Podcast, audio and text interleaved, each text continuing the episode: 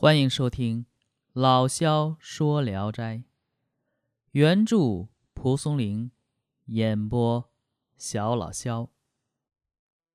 今天讲的这一篇名字叫《巩仙》。巩道人呢没有名字，也不知是哪里人。有一次，他到鲁王府求见鲁王，门人不给通报。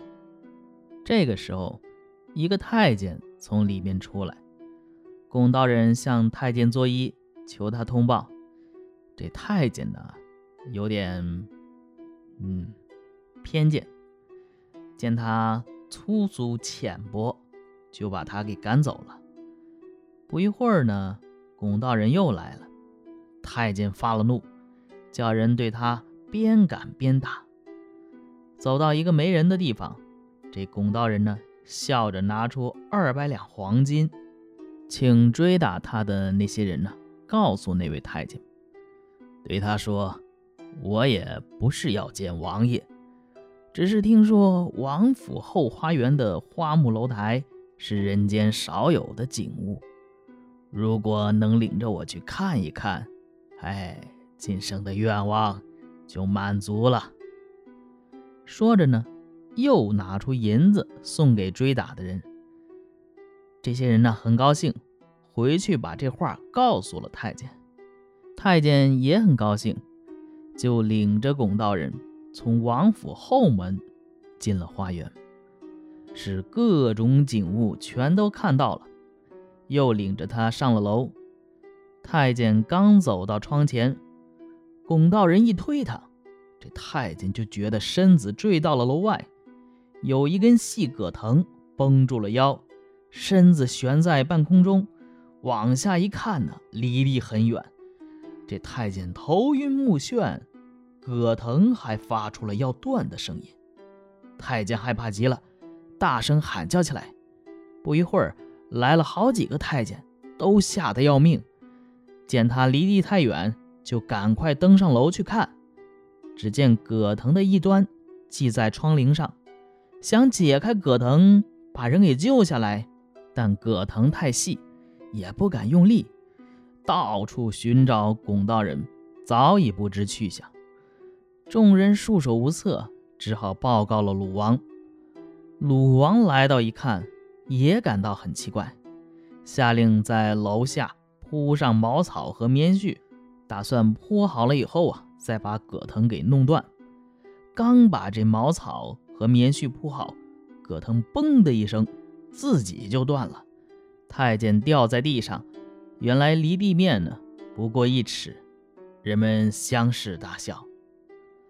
鲁王这个时候就知道了，这龚道人呐有点本事，下令查访他住在什么地方。听说住在上秀才家中，派人询问，龚道人出游还没回来。随后呢？差人在回府的途中遇到了龚道人，就领着他来见鲁王。鲁王设下酒宴，请龚道人入座，并请他变个戏法吧。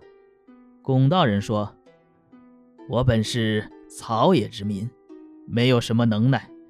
既然承蒙王爷优待厚爱，我就斗胆献上一台戏，为大王祝寿吧。”于是。从袖中掏出一个美女，放在地上。美女向鲁王磕头，龚道人命他演瑶池宴，祝福这鲁王万寿无疆。美女念了几句开场白，龚道人又从袖中掏出一个女子。这女子自称啊，这个称呼可就大了，自称是王母娘娘。一小会儿啊，这个董双成。许飞琼啊，许多的仙女一个个的走出来，最后织女出来了，献上一件天衣。这天衣金光灿烂，光辉照映全市。鲁王怀疑是假的，要拿过来看。龚道人急忙说：“不可以。”鲁王不听，最后还是要过去看了，果然是无缝的天衣。不是人工能够缝制出来的，但这个时候，龚道人不高兴了。他说：“我竭尽诚心的侍奉大王，暂时从织女那儿借来天衣，现在被浊气污染了，怎么能还给主人呢？”鲁王啊，只是笑呵呵的应付了几句，然后他又以为那些唱歌演戏的女子必定是仙女，想留下一二人在身边，但仔细一看，原来啊，都是自己宫中的乐伎。又怀疑他们演唱的曲子不是原来就会的，一问呢，果然都是茫然无知。龚道人把天衣放在火上烧了一烧，然后放在衣袖内，再一看他的袖内呢，天衣已经没有了。鲁王因此特别器重龚道人，让他住在府内。龚道人说：“我这人山野性情，看这宫殿就如同笼子一般。”不如住在秀才家自由。每当半夜时分，必定回到秀才家中。有时鲁王坚决挽留他，也就住下来。总是在宴席上变出不当时令的花木作为游戏。鲁王问：“听说仙人不能忘记男女之情，是吗？”公道人回答说：“也许仙人是那样吧。”臣不是仙人，所以心如枯木一样。一天夜里，龚道人住在王府，鲁王派了一名年轻的歌妓去试探他。歌妓进入龚道人住的屋子，喊了几声也没人答应。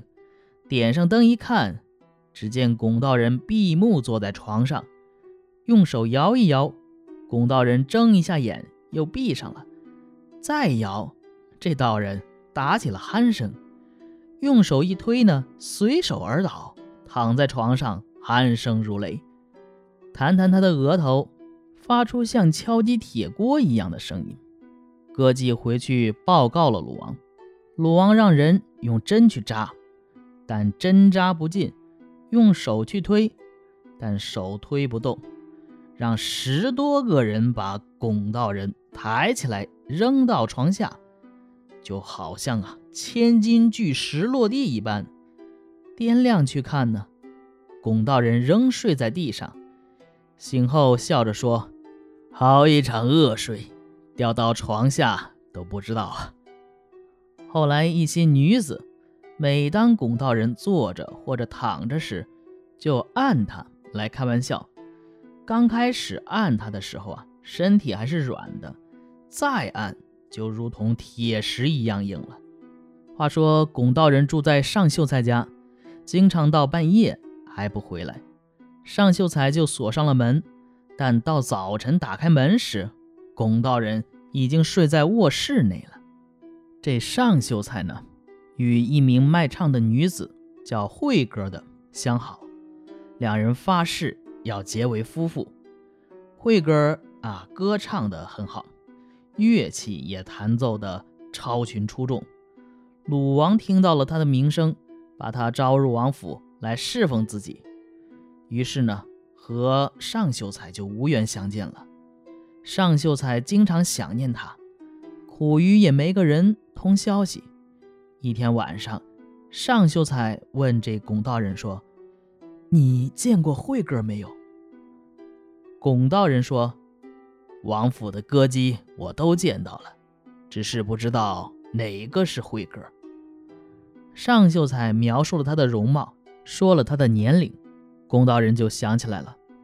尚秀才求龚道人转告一句，龚道人笑着说：“我是世外之人，不能为你鸿雁传书。”尚秀才不停地哀求，龚道人把袖子展开说：“哎。”既然你一定要见慧哥，请进袖里来吧。